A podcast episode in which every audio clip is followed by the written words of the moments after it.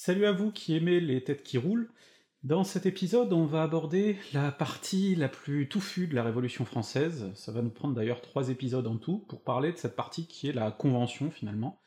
euh, ou en tout cas le plus gros de la Convention dans sa période la plus radicale, celle où on se coupe pas mal de têtes. C'est une période qui est particulièrement difficile à comprendre pour plusieurs raisons. La principale, c'est quand même que les groupes sont très fluctuants. On parle de girondins, de montagnards, de sans-culottes, d'enragés, d'exagérés, d'indulgents, vous verrez, on verra plein de, groupes euh, apparaître, se diviser, etc. Et le problème, c'est que c'est des dénominations qui sont souvent postérieures, par exemple l'appellation girondin, elle apparaît qu'au XIXe siècle, pendant la Révolution on parle pas du tout de girondins ou très peu, et donc clairement c'est des groupes qu'on a créés a posteriori pour essayer de comprendre à peu près comment s'agencer cette période, mais il faut pas oublier que les gens ont des cheminements personnels, des parcours, et donc euh, c'est très difficile de vraiment clairement schématiser tout ce qui se passe. Donc ça c'est le premier avertissement. Le deuxième avertissement, c'est qu'il faut pas non plus trop simplifier ça en voyant soit une lutte des classes, soit un affrontement entre personnalités, soit un affrontement entre partisans de l'ordre et partisans de l'anarchie, euh, comme souvent d'ailleurs c'était le cas hein, dans l'analyse de la Révolution, que ça vienne de la gauche ou de la droite, Souvent, c'est au contraire plein de facteurs qui se mélangent, plein de rivalités qui se mélangent, euh, que ce soit des rivalités sociales, des rivalités personnelles, des rivalités parfois très anciennes aussi, des divisions très anciennes hein, qui explosent. Donc on va essayer de démêler tout ça. Maintenant, il faut garder en tête que même pour traiter de ces six mois-là euh, de début 93 dans cet épisode, eh ben un épisode euh, ce sera déjà pas assez pour tout traiter, donc je vais être obligé de passer très vite sur certains points. Je vais essayer quand même de vous montrer aussi ce qui se passe en province, parce qu'il n'y a pas que Paris, et qu'au contraire, même cette période de la Révolution, c'est une période où Paris perd pas mal de pouvoir par rapport à la province, et du coup a du mal à faire appliquer ses décisions partout. Donc je vais essayer de vous faire faire un tour d'horizon de tout ça, mais tout en gardant en tête que de toute façon je pourrais pas tout vous montrer en détail, et que donc bah, c'est à vous, si j'attise votre curiosité, d'aller voir ensuite euh, plus loin pour essayer de tout comprendre le mieux possible finalement.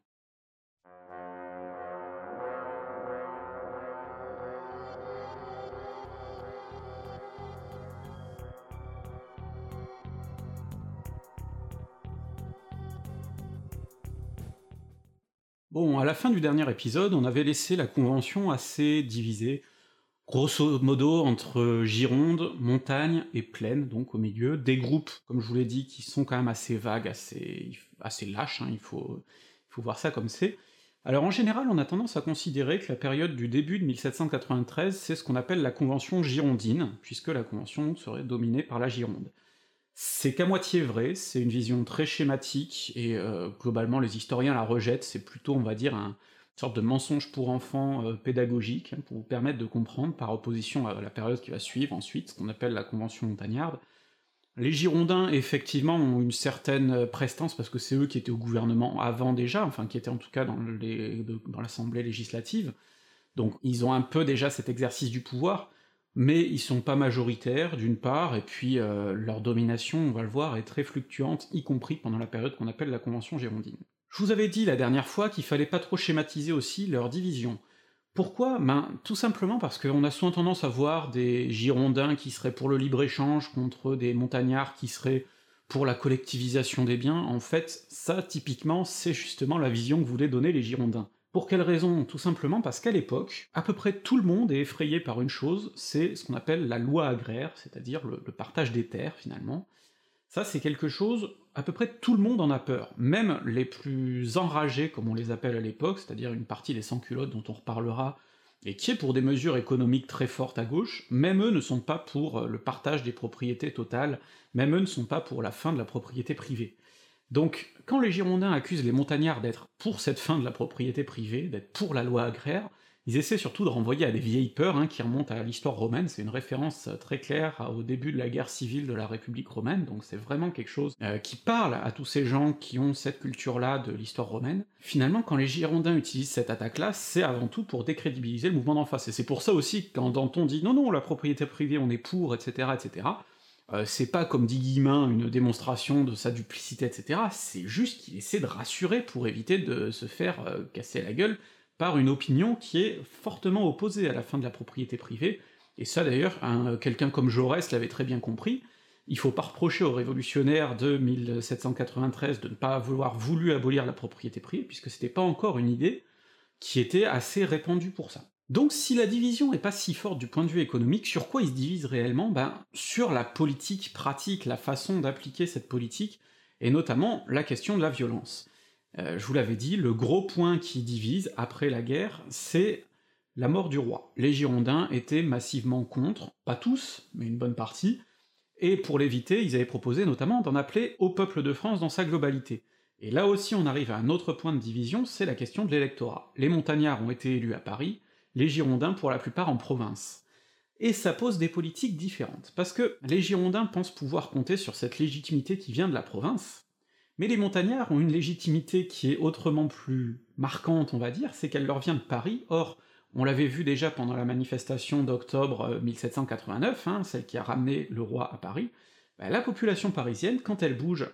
elle a les moyens d'imposer ses vues au pouvoir. Le pouvoir à l'époque, c'est la Convention, c'est vrai. Mais c'est pas que la Convention, c'est aussi cette fameuse commune insurrectionnelle qu'on a vu se soulever le 10 août 1792, qui a renversé la monarchie, et qui se bat encore. Or, elle, pour le coup, elle représente une frange très active des sans-culottes parisiens, sans-culottes qui souvent veulent des solutions un peu plus radicales, hein. c'est eux qu'on a retrouvé beaucoup dans les massacres de septembre notamment, ils sont pour une certaine euh, violence dans la chasse aux traîtres notamment. Les Girondins sont totalement opposés à cette vision des choses, et les montagnards sont un petit peu pris entre deux feux, parce que d'un côté ils veulent pas que la violence aille trop loin, mais d'un autre côté ils savent que leur légitimité à eux, elle tient à cette commune, à qui il faut qu'ils envoient un certain nombre de gages. Donc vous voyez ce jeu d'équilibriste qui va commencer à se développer, puisque pour les montagnards, ben, d'un côté, il faut essayer de limiter la violence, parce que si elle part trop loin, ils seront embêtés, mais d'un autre côté, il faut aussi lui laisser une certaine latitude, parce que s'ils essaient de trop la museler, cette violence, ben, eux aussi vont passer pour des traîtres aux yeux de la commune, aux yeux des sans-culottes, et dans ce cas, eux aussi risquent euh, leur peau. La dernière chose qu'il faut rappeler, c'est que dans ce duel politique, ben, à l'époque, dans les méthodes politiques de l'époque, hein, on est encore beaucoup dans une tendance à s'exécuter. C'est pas que les montagnards qui sont pour euh, exécuter leurs ennemis, les Girondins sont tout à fait pour euh, décapiter des Robespierre, des Danton, des Marat, s'ils considèrent qu'ils représentent un danger pour la, pour la France, pour la République. Donc, c'est un duel à mort qui s'engage, dans lequel évidemment il va falloir gagner une certaine légitimité, les montagnards essayant de reposer sur la légitimité de Paris, et les Girondins sur la légitimité de la province. Or, cette province, comme on va le voir, elle n'est pas forcément très d'accord avec ce qui se passe à Paris, ce qui va déboucher sur pas mal de soucis pour la Convention. Je vous l'avais dit quand on avait parlé de la mort du roi, en province, ça n'a pas été apprécié partout, cette histoire. Or, en plus, là, il y a la guerre qui commence à mal tourner. Oui, il y a eu des victoires, il y a eu Valmy, ensuite il y a eu des victoires en Belgique aussi, mais le problème, c'est qu'il y a aussi des revers, et surtout, la coalition s'agrandit. On savait que l'Angleterre allait pas tarder à rentrer en guerre, du coup, préventivement, elle a été attaquée en février. On savait aussi que l'Espagne, qui avait à sa tête un Bourbon, allait pas apprécier la chute de la monarchie en France, donc là aussi, déclaration de guerre à l'Espagne. Ce qui fait qu'on se retrouve avec une guerre sur plein de fronts en même temps. Et en même temps, un autre problème, c'est que bah, tous ces volontaires qui étaient partis se battre, notamment à Valmy et dans la campagne euh, qui a suivi,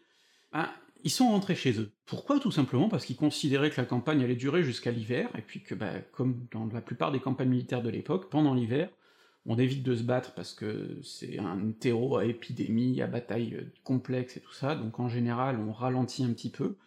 et bah pour beaucoup c'était juste signe que la guerre était finie, c'était bon, on pouvait rentrer. Donc les effectifs de l'armée fondent. Et ça, ça pose un sacré problème, parce que se battre sans armée, ça commence à être compliqué.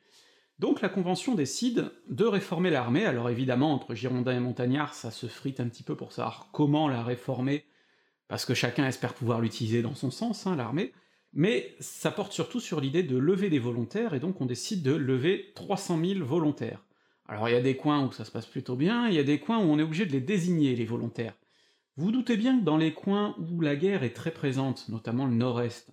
Bon bah là c'est pas trop compliqué d'inciter les gens à se battre, parce que les conséquences des combats, ils vont les voir de toute façon, et que si les armées ennemies reviennent sur le territoire, ça va pas le faire. Donc les gens sont disposés à se défendre. Par contre, un breton, un vendéen ou un mec du fin fond du massif central, à une époque où l'identité nationale n'est pas du tout euh, acquise, bah, il a pas forcément envie d'aller se faire tuer euh, à des centaines de kilomètres de chez lui, pour des gens qu'il connaît pas, pour un régime qui l'approuve pas forcément. Donc, fatalement on assiste à des insurrections contre cette levée de troupes également. Souvent ces insurrections elles rejoignent des problèmes, des tensions qui étaient plus anciennes. Typiquement, bah là c'est ce qui apparaît en Vendée. En Vendée, effectivement, ça part d'un refus de cette euh, levée de troupes. Mais les tensions étaient déjà bien plus anciennes. Il y avait la constitution civile du clergé, le fameux serment sur les prêtres, qui avait pas plu du tout dans cette région-là. La mort du roi plaisait pas du tout non plus, parce qu'on avait quand même un roi de droit divin qu'on venait de buter, c'était pas super propre du point de vue religieux, or on est dans un coin où l'église était assez puissante, et pas l'église constitutionnelle, hein, l'église des réfractaires au serment. Donc ce qu'on voit apparaître en Vendée, on voit apparaître aussi dans le Massif central, en Bretagne, enfin non, pas mal de coins finalement. Des fois ça se recoupe aussi avec les anciennes guerres de religion entre protestants et catholiques d'ailleurs. Pourquoi alors en Vendée ça prend des proportions pareilles? Ben c'est parce qu'ailleurs le mouvement est plutôt bien réprimé, assez vite, il est assez vite tué dans l'œuf, alors qu'en Vendée, ben, on gagne. Les insurgés gagnent. Et ça, ça pose un sacré problème à la Convention,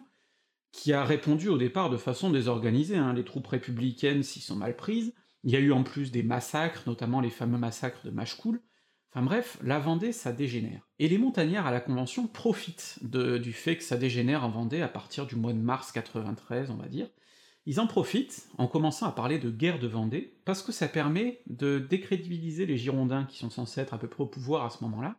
ça permet de dire, vous voyez, ces mecs sont des incapables, ils laissent faire la Vendée, ils laissent faire ce soulèvement, ils laissent faire cette guerre civile, donc il faut les remplacer. Cette histoire de guerre de Vendée, finalement, c'est un truc qui va se créer aussi par la violence qu'on y envoie, et par l'incapacité, finalement, à tuer le mouvement dans l'œuf. J'y reviendrai sur les guerres de Vendée, je vous expliquerai ensuite comment elles se sont terminées dans le prochain épisode,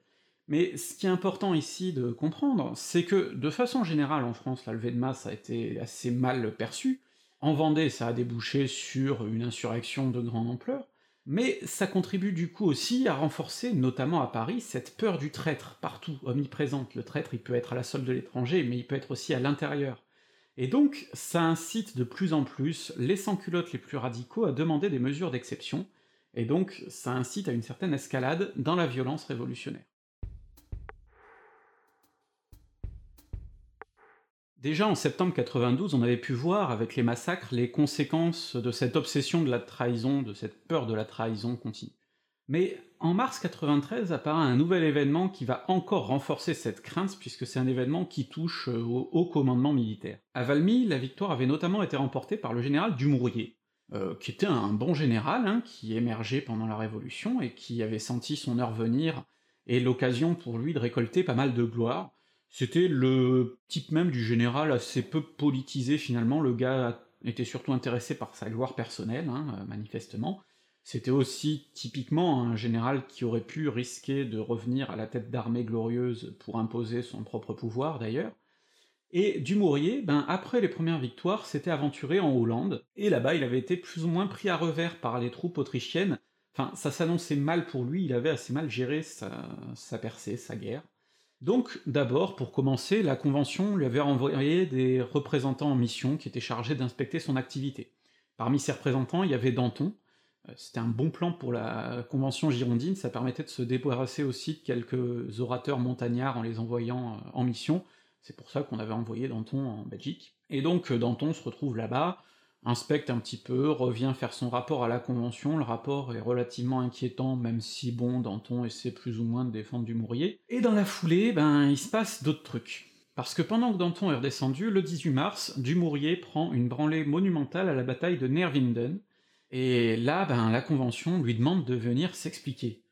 Dumouriez approuve pas du tout. Euh, il envisage en plus de faire redescendre ses troupes vers Paris, enfin ça, ça commence à faire flipper un tout peu tout le monde, donc on lui envoie carrément le ministre de la guerre, avec euh, toute une équipe hein, qui est chargée de l'inspecter et éventuellement de l'arrêter. Et là, Dumouriez fait encore pire, puisqu'il passe à l'ennemi, mais au passage, il livre carrément le ministre de la guerre, qui va rester prisonnier des Autrichiens pendant quelque temps. Autant vous dire que comme trahison, ça se pose bien. Et là, chaque groupe va commencer à se renvoyer la balle. Pourquoi? Bah Parce que Dumouriez était réputé proche des Girondins, du coup, vous imaginez bien qu'un Marat et un Robespierre vont en profiter pour balancer à mort contre les Girondins en disant « voyez, ils étaient alliés du traître ». Mais d'un autre côté, Dumouriez, il va aussi fricoter avec Danton, qui est une grande figure montagnarde.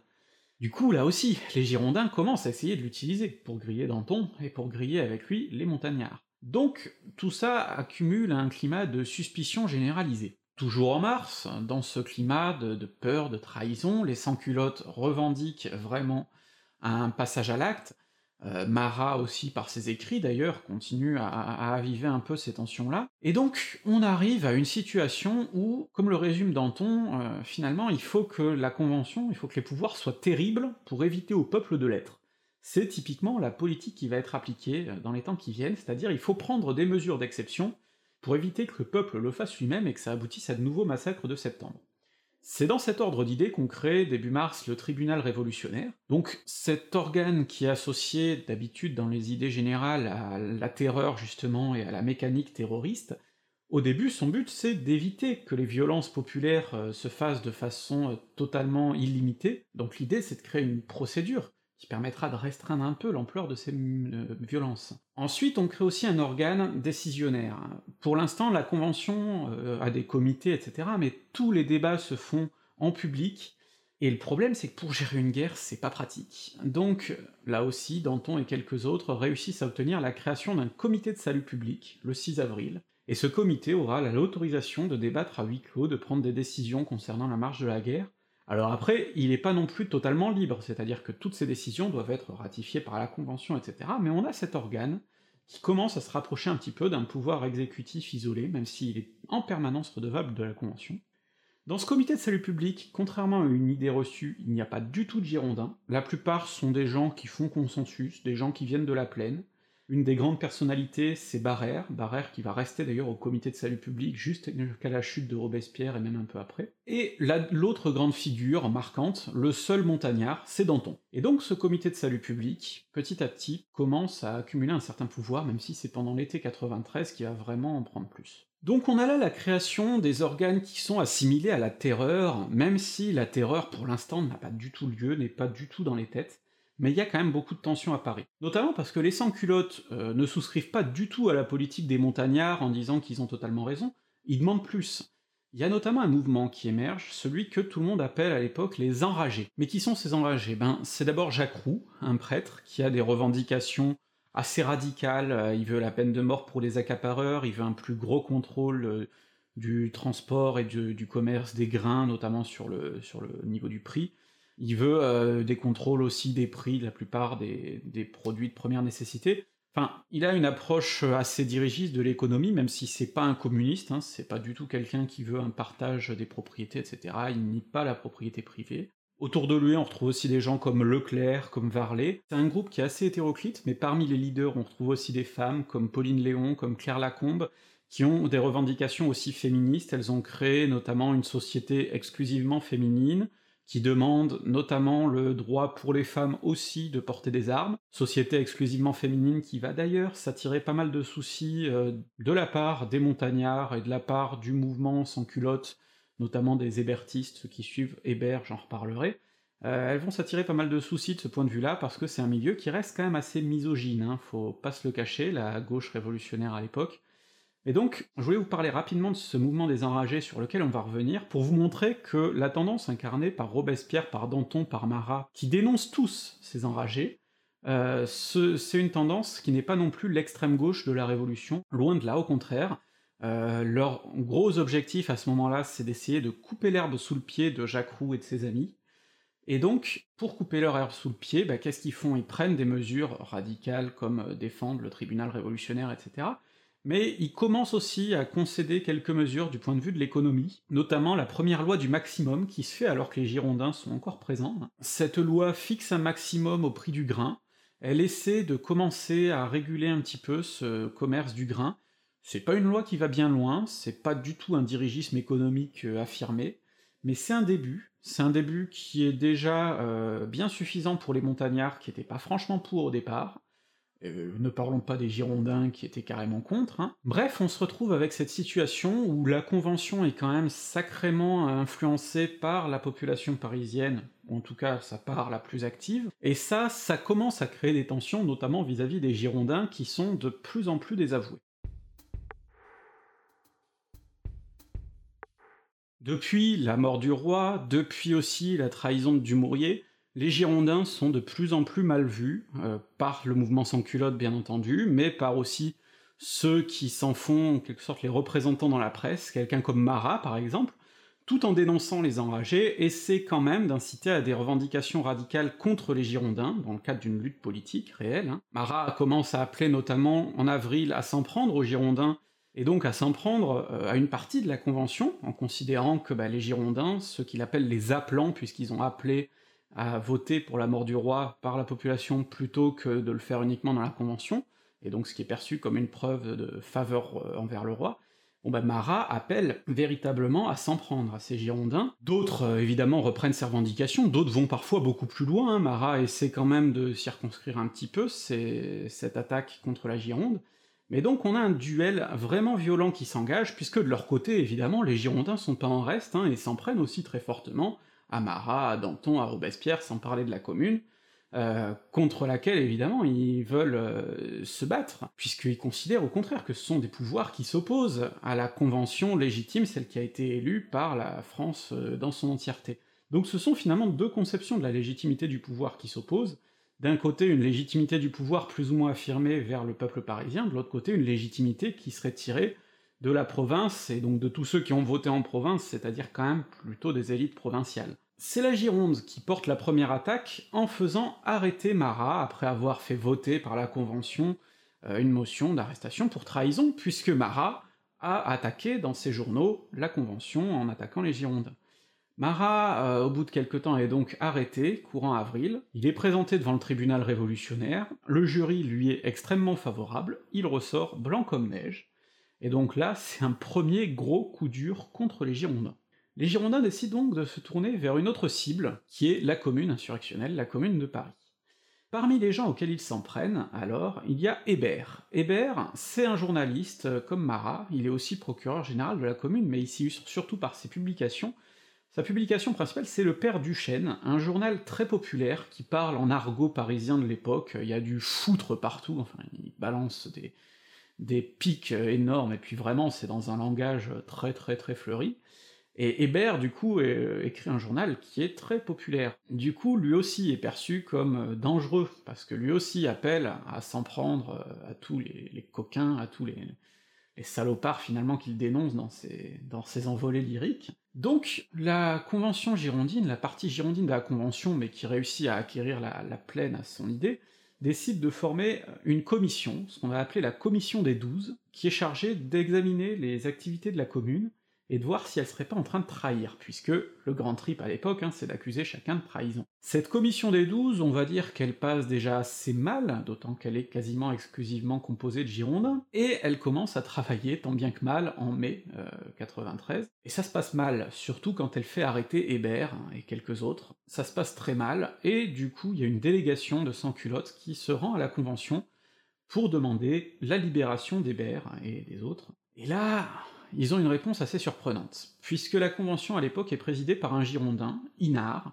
qui est pas forcément d'ailleurs le plus radical des Girondins, il était contre l'arrestation de Marat, mais Inard, ce jour-là, pète complètement un plomb, et dans sa réponse, dit en gros que si la population parisienne s'en prend à la Convention, et donc aux Girondins, Paris subira une répression telle que dans les temps qui suivront on se demandera si la ville a existé. En gros, il fait pire que le manifeste de Brunswick, alors c'est un geste politique complètement con,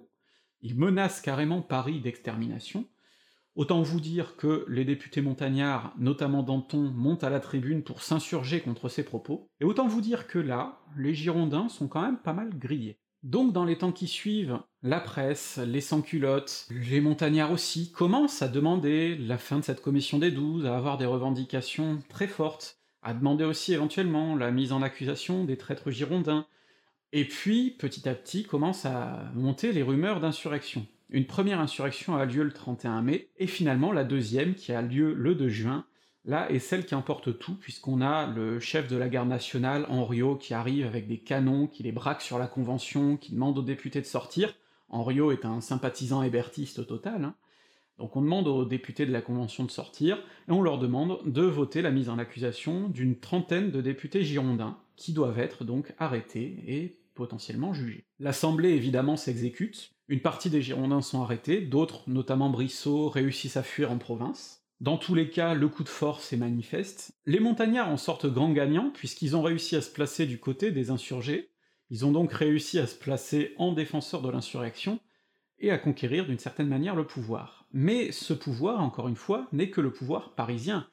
puisqu'en province, euh, encore une fois, cette décision va pas être appréciée par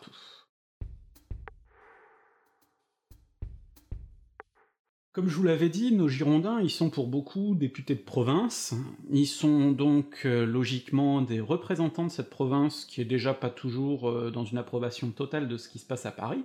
Là aussi, hein, comme je vous avais dit, l'appel au vote pour euh, voter la mort du roi, ça plaisait pas à Paris parce qu'ils avaient l'impression qu'on allait les télescoper, mais par contre la province, du coup, avait l'impression qu'on lui avait pas trop laissé la voix au chapitre. Alors il y avait des coins où c'était passé sans problème, il y a d'autres coins où ça avait pas plu.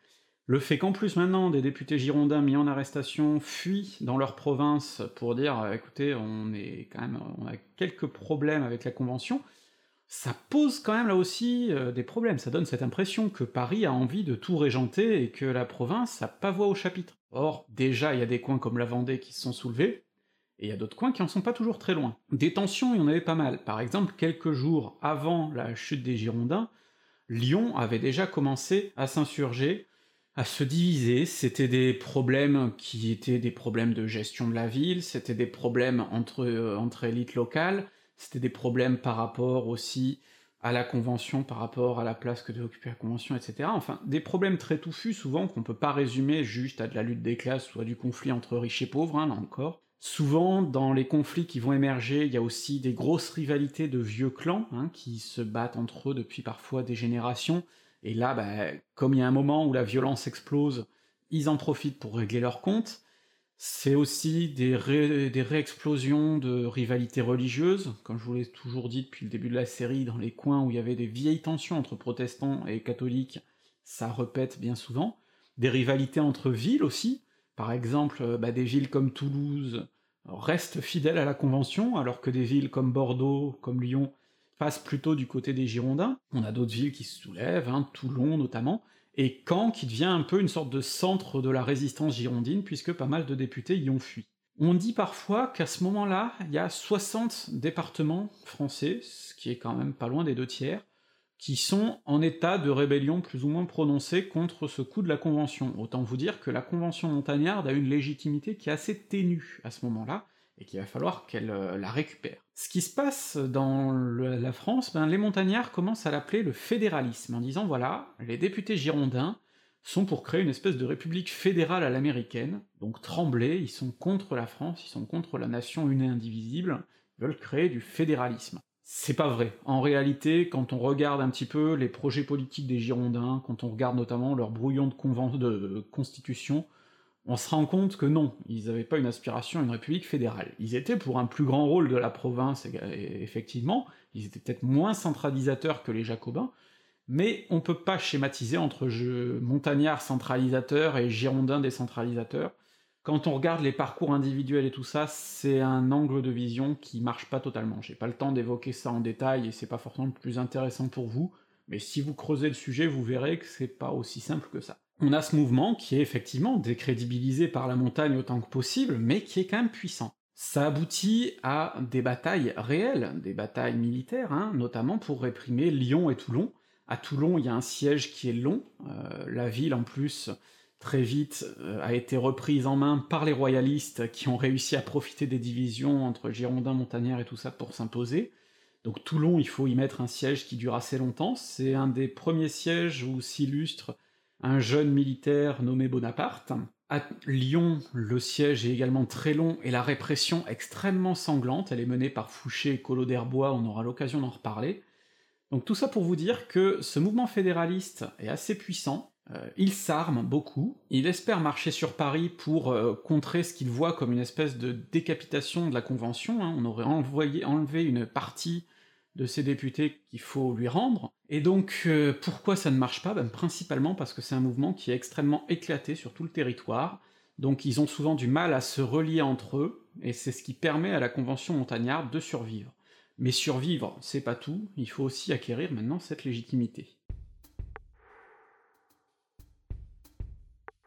Parce que les montagnards sont pas légitimes aux yeux de l'intégralité de la province, c'est un fait, mais ils sont pas forcément non plus légitimes aux yeux de tous les enragés qui espèrent maintenant faire pression sur ce nouveau pouvoir pour vraiment euh, l'inciter à avoir des revendications radicales. Or, les montagnards ne veulent pas appliquer le programme des enragés. Donc il s'agit en fait, entre les enragés et les montagnards, d'une lutte pour essayer de récupérer l'adhésion populaire euh, parisienne en premier, une lutte qui s'engage d'abord sur des mesures assez fortement symboliques. L'abolition de la féodalité est la première euh, mesure, il y a aussi la peine de mort pour les accapareurs, donc ça ce sont des mesures qui sont prises en ce début d'été, qui sont des mesures finalement qui engagent pas à grand chose, parce que dans un pays où la Convention a perdu une bonne partie de son pouvoir sur la province, finalement décréter l'abolition de la féodalité, euh, c'est pas forcément quelque chose qui va s'appliquer facilement dans des coins comme la Vendée, etc. Donc l'application de ces mesures, elle suit pas toujours, mais au moins ça permet d'envoyer un signal fort. Et ça permet de dire, voyez, il y a un changement qui se passe, donc venez de notre côté plutôt que d'aller avec les enragés. L'autre point sur lequel la Convention montagnarde doit acquérir sa légitimité,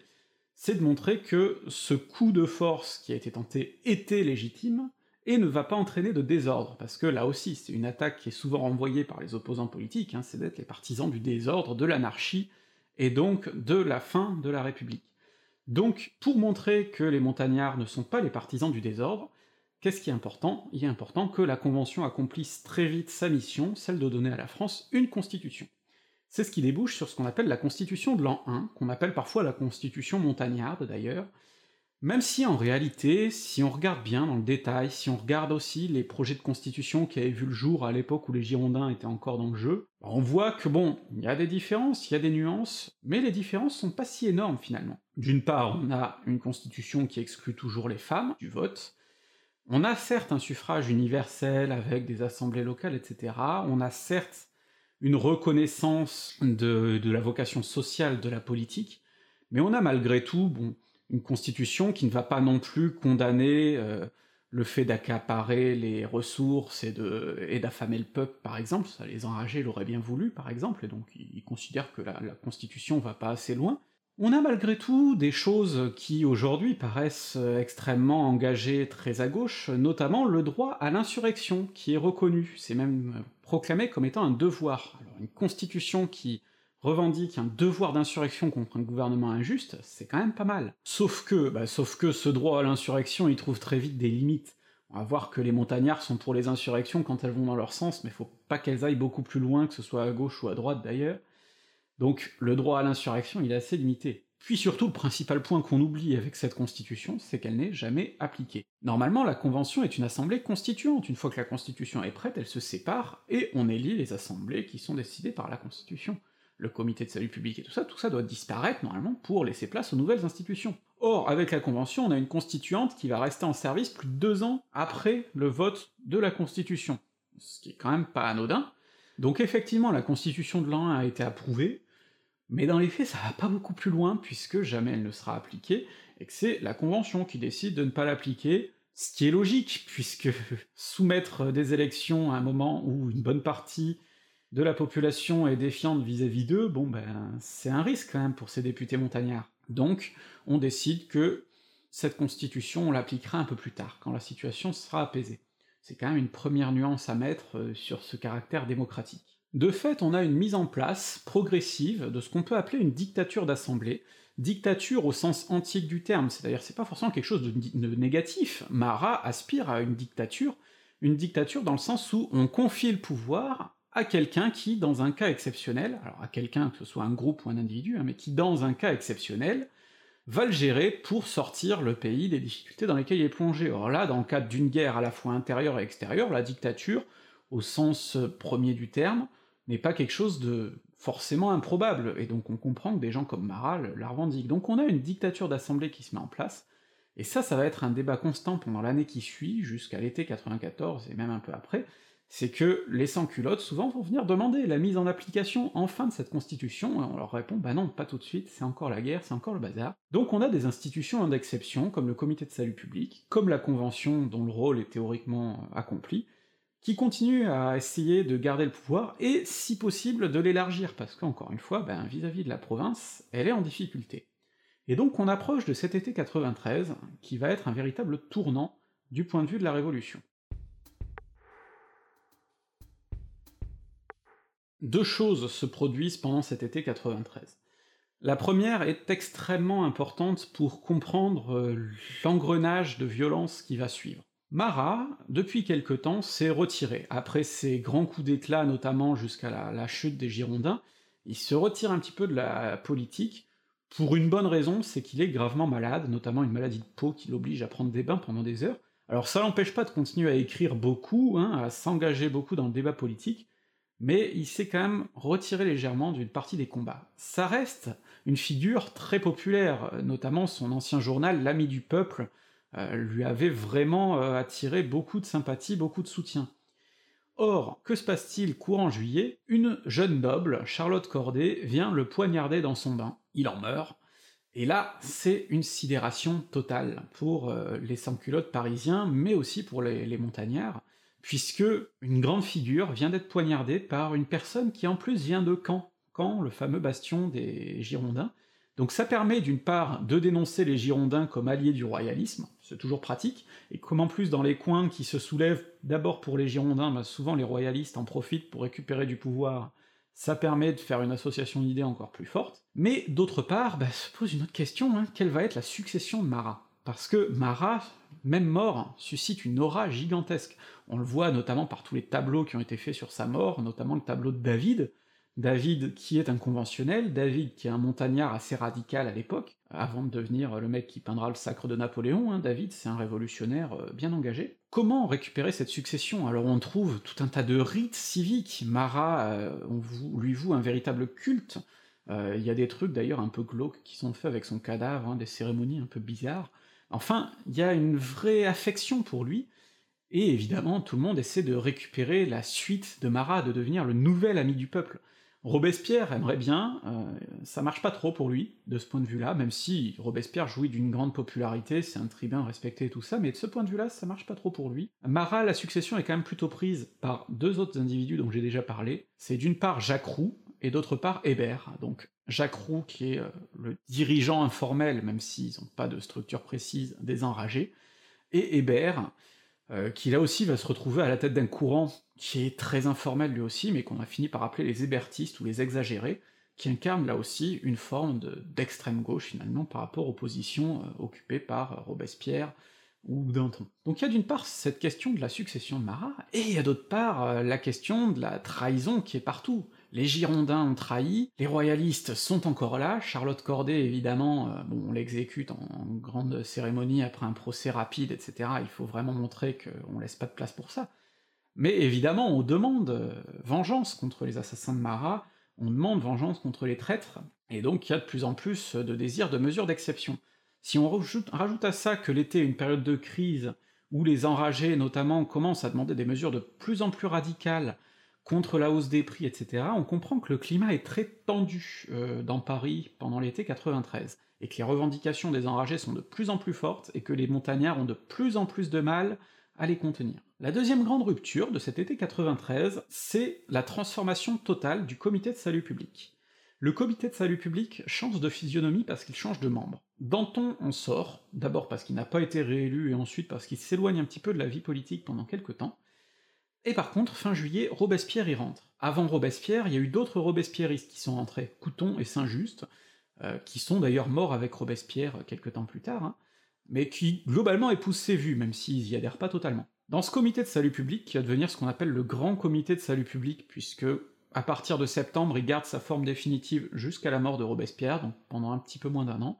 ce grand comité de salut public, on y retrouve aussi Barère, qui, pendant la plus grande partie de la période, calque à peu près ses positions sur Robespierre. Mais on y retrouve aussi d'autres gens, comme Lazare Carnot, qui lui est plutôt militaire, euh, c'est d'ailleurs un militaire, il est socialement beaucoup plus conservateur que les Robespierre et tout ça, mais il s'occupe surtout des questions qui touchent à la conduite de la guerre, et il s'en sort pas trop mal. Et à l'inverse, on y retrouve aussi des gens qui sont de l'extrême gauche, Collot d'Herbois et Billot Varenne, qui eux incarnent une tendance ben, qui sympathise plutôt pour les hébertistes, même si souvent c'est des électrons libres. On retrouve aussi tout un tas d'autres individus hein, dans ce comité de salut public qui sont moins engagés dans les missions politiques, on va dire, qui sont moins engagés dans les luttes, qui sont moins pris dans ces divisions claniques et qui plus euh, ont tendance à se concentrer sur leur mission locale, mais qui sont fatalement pris quand même dans, dans les rouages. Et donc ce comité de salut public, qui finit par avoir 12 membres dans sa version la plus durable, est un comité divisé, Robespierre n'a pas la haute main, hein, Robespierre est le plus charismatique certainement, Robespierre va y acquérir un certain pouvoir sans aucun doute, mais il n'est pas seul, il n'est jamais seul, il y a des luttes de pouvoir à l'intérieur de ce comité, il y a des divisions, donc ce n'est jamais la dictature de Robespierre, mais en tout cas, ce comité de salut public se met en ordre de bataille, et tant bien que mal, dans les temps qui vont suivre, il va tenter de regagner du pouvoir, notamment en damant le pion aux enragés et à tout ce qui se trouve à sa gauche, mais aussi en essayant de se réimposer à la province, et donc s'ouvre une nouvelle phase de la Révolution, qui est cette reconquête du pouvoir par la Convention et le Comité de Salut Public, qu'on va évoquer dans le prochain épisode sur la fin de cette année 93 et le début de l'année 94. Que retenir alors de cette période de lutte entre Girondins et Montagnards, puis la suite immédiate pas mal de choses en vérité. D'une part, comme je vous l'ai dit, c'est qu'on a des groupes qui sont très fluctuants, très fluctuants dans leur composition, mais très fluctuants aussi dans leurs idées. Il euh, n'y a pas de programme politique bien établi dans lesquels chaque groupe se retrouve. Il y a des divisions énormes, et les gens évoluent dans leur prise de position. Les prises de position vis-à-vis aussi de mesures radicales, sociales, évoluent. Euh, si on étudie la pensée politique de Robespierre, on voit bien qu'il évolue au fil du temps que ce soit sur la peine de mort, dont il a été le plus grand profondeur au départ, et dont petit à petit il devient favorable pour les crimes politiques, c'est un calcul politique aussi, ça lui permet d'acquérir une certaine popularité auprès de ceux qui demandent des mesures radicales. Mais les positions des montagnards sur le contrôle des prix, ce genre de choses, il y a une évolution qui se fait aussi dans le cadre d'un jeu politique entre les différentes formes de pouvoir, la convention, la commune, les sans-culottes en général, la province, etc. Et donc c'est finalement un grand jeu d'équilibriste, bien plus qu'une lutte des classes, hein. c'est un jeu d'équilibre entre des gens qui, dans les organes de pouvoir, sont pour la plus grande partie des bourgeois, et euh, qui veulent garder quand même euh, un certain ordre établi, mais qui ont tous euh, des positionnements politiques différents, des positionnements stratégiques différents, donc ça évolue de ce point de vue-là. De la même manière, et ça ce sera très important pour l'épisode prochain, il est très important de bien prendre conscience que les sans-culottes ne sont pas des indigents euh, qui se battent pour manger et survivre, la plus grande partie des sans-culottes sont en fait des petits patrons, des petits entrepreneurs finalement, qui ont donc des intérêts qui vont être euh, à la fois d'avoir un contrôle des prix, parce que sinon ils crèvent de faim, parce que bah, des fois la, production suit pas, ils peuvent pas, ils peuvent pas continuer à avoir un train de vie qu'ils avaient jusque-là, mais qui sont quand même pour un certain contrôle des salaires, qui ne sont pas dans une démarche de, de lutte des classes patron contre ouvrier, hein, ça, c'est un truc qui est encore relativement marginal finalement, puisque les grandes usines, les grandes manufactures sont pas non plus euh, le système de production par excellence. Donc il faut aussi beaucoup nuancer tout ça. La population parisienne qui s'insurge, y compris chez les gens enragés, ce ne sont pas des gens qui crèvent de faim littéralement en permanence et qui sont à la rue. Euh, Pauline Léon, par exemple, et Claire Lacombe sont des commerçantes, enfin, euh, ce sont des gens qui ne sont pas non plus des indigents. En fait, les indigents sont d'ailleurs plutôt exclus du jeu politique, comme je pense qu'il est important de le rappeler, une bonne partie de la population, puisque toute la France n'est pas engagée dans la révolution ou la contre-révolution, il y en a quand même aussi beaucoup qui se laissent porter par le courant, qui ne participent pas à ces journées révolutionnaires, qui laissent faire, qui profitent quand ça va dans leur sens, qui ont la trouille quand ça va pas dans le bon sens. Et il faut pas oublier ça aussi, c'est que le peuple, c'est pas une masse uniforme, et que donc dans des périodes aussi complexes que ça, il est très important de regagner un peu de nuance. Cette nuance, j'ai essayé de vous l'apporter à travers cette vidéo-là,